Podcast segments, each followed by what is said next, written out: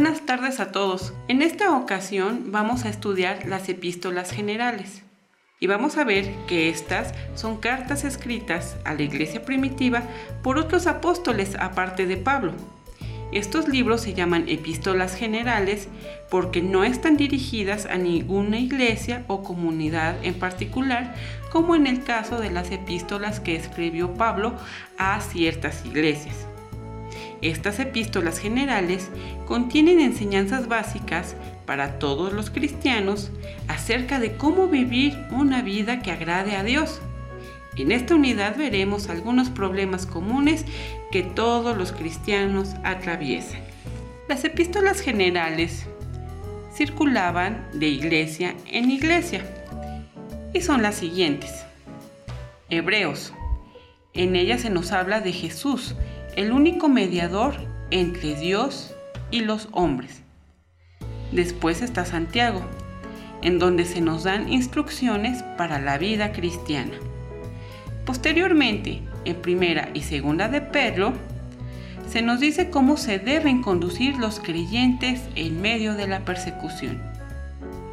Hay una epístola que tiene tres partes, que es primera, segunda y tercera de Juan, en donde encontramos advertencias contra las falsas enseñanzas y la seguridad de la salvación.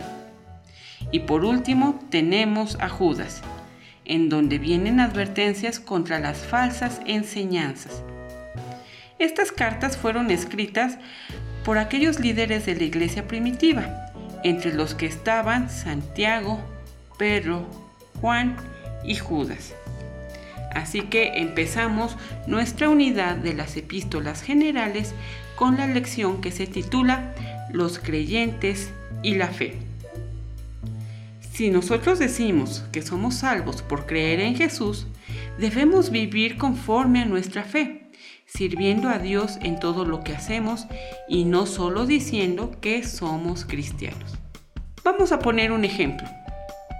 Imagina que estamos en el salón allá en el templo y estamos con todos los compañeros de los grupos de intermedio. Ahora piensa que tú estás de espaldas a ellos y yo te dijera, cierra tus ojos, cruza tus brazos y déjate caer hacia atrás, que los compañeros y yo te sostendremos y no te dejaremos caer. ¿Tú qué harías? ¿Confiarías en que la maestra y los compañeros realmente vamos a estar detrás de ti, apoyándote y soportándote? ¿O tendrías desconfianza y no te dejarías caer hacia atrás? ¿Por qué algunos de ustedes sí se dejarían caer hacia atrás y dejaran que su compañero los aguantara? ¿O por qué no te animarías a hacerlo? Esto tiene que ver con el tema de hoy, la fe. ¿Qué es la fe? ¿Por qué el que tú te dejes caer hacia atrás pensando y confiando en que tu compañero te va a sostener es tener fe?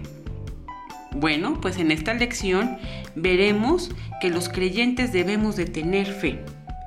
Así que no basta con decir que creemos algo si no nos conducimos en consecuencia. Esto también vale cuando hablamos acerca de nuestra fe en Jesús. En esta lección aprenderemos cómo podemos poner en práctica nuestra fe en Jesús. Tenemos como objetivo para esta lección que nosotros debemos aprender a tener fe en todo lo que hagamos en Dios. De esta manera nosotros podemos demostrar que realmente somos cristianos. Pero también vamos a ver que según nuestro punto doctrinal, creemos que la santificación consiste en la resolución de apartarse del mal y consagrarse a Dios. Para esta lectura bíblica vamos a buscar las siguientes citas en nuestra Biblia. Se encuentran en Génesis 22 del 1 al 19, en Santiago 2 del 14 al 24 y por último en Gálatas 2 versículo 9. Nuestro versículo para memorizar en esta lección es Santiago 2.17, que dice así, Así también la fe, si no tiene obras, es muerta en sí misma.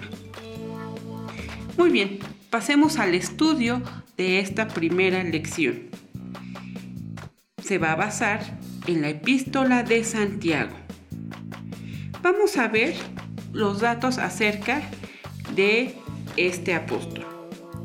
El libro de Santiago fue escrito por un hermano de Jesús llamado Santiago.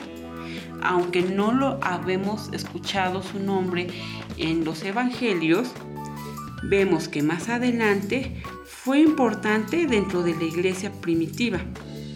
Pablo aún lo llamó incluso una columna de la iglesia en Gálatas 2.9. Santiago también fue un importante miembro del pueblo judío de Jerusalén. Así que Santiago escribió su carta a los cristianos judíos que se hallaban dispersos por otros países.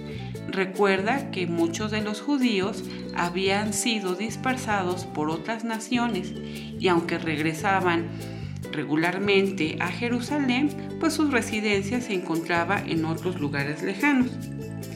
El propósito de la carta era animarlos, ya que estaban siendo perseguidos a causa de su fe, pero también escribió acerca de la importancia de hacer la voluntad de Dios. Él nos va a hablar principalmente de la fe. Incluso nos va a poner un ejemplo de un hombre importante para el pueblo judío que demostró tener fe absoluta en Dios. Nos dice Santiago que la fe por sí sola, si no tiene obras, está muerta. Muchas veces nosotros decimos que somos creyentes y que tenemos fe. Sin embargo, nuestra vida deja mucho que desear. Esto significa que realmente nuestra fe no vale nada porque la Biblia dice que la fe si no tiene buenas obras es muerta. Santiago estaba diciendo a los creyentes que pusieran en práctica su fe, que predicaran con los hechos lo que decían creer en el corazón. Santiago puso como ejemplo a Abraham. Dios había prometido que Abraham tendría una gran familia. Sin embargo, él tuvo que esperar muchos años antes de que Dios le diera el hijo prometido. Pero imagínate qué ocurrió después. Tanto tiempo de esperarlo para que años después Dios le pidiera a Abraham que ofreciera a su hijo en sacrificio. Vamos a ver un poco acerca de los sacrificios. Desde los tiempos de Adán y Eva era costumbre hacer sacrificios para agradecer a Dios en señal de obediencia y como muestra de arrepentimiento de los pecados. La gente ofrecía el mejor animal o lo mejor de la cosecha para hacer un sacrificio a Dios. Se sacrificaban, por ejemplo, novillos, cabras, corderos, palomas y pichones de tórtolos. Pero los sacrificios humanos, sin embargo, eran una práctica pagana y eran aborrecidos por Dios. ¿Cómo es pues entonces que Dios pide al hijo de Abraham en sacrificio, parecía ser una contradicción. Abraham necesitó de mucha fe para confiar en Dios y prepararse a ofrecer a su, hijo perdón, en sacrificio.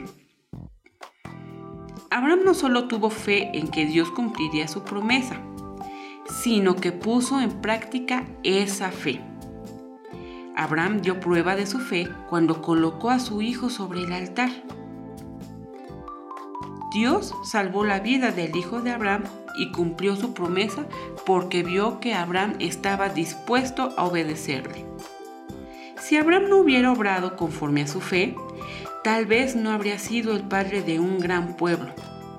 Abraham obró conforme a su fe y por eso ha sido de bendición a todo el mundo, incluso a nuestros días también.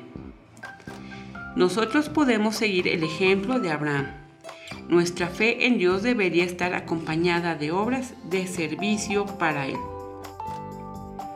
Abraham confió en Dios desde antes, porque dejó a su familia en Ur para ir a una tierra desconocida que Dios le mostraría.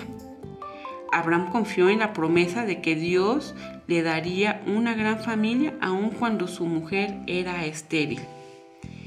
Él estuvo dispuesto a ofrecer a su hijo en sacrificio y dio prueba de su fe, por lo cual Dios proveyó un carnero para el sacrificio. Y vemos que fue de tanta bendición la obediencia de Abraham a Dios, que los descendientes de Abraham, a través de Isaac, conforman ahora el pueblo judío. Pero en la Biblia encontramos otros personajes acerca de los cuales Dios nos habla acerca de su fe. ¿Quieres ver quiénes son? Bueno, pues tenemos a Noé, a Josué, a Débora, a Gedeón, a Ana, a Esther y muchos otros tantos más que podíamos continuar con nuestra larga lista. Bueno, por esta ocasión hemos terminado de ver el contenido de nuestra lección, recordando que para demostrar que nuestra fe es verdadera, debe de estar acompañada de obras. Vamos a dar lugar a nuestras preguntas de repaso. ¿Quién escribió el libro de Santiago? ¿Cómo se llama el más célebre hermano de Santiago? ¿A quién escribió Santiago esta carta? ¿Qué temas trató Santiago en su carta? ¿A quién puso Santiago como ejemplo de alguien que había practicado su fe? ¿Qué pidió Dios hacer a Abraham? ¿Qué había prometido Dios a Abraham? ¿Cómo respondió Abraham al mandato de Dios? ¿Qué proveyó Dios para reemplazar al hijo de Abraham como sacrificio? ¿Qué significa tener fe? ¿Cómo puedes vivir tu fe o ponerla en práctica? Antes de poder vivir la fe, es necesario tener fe en Jesús.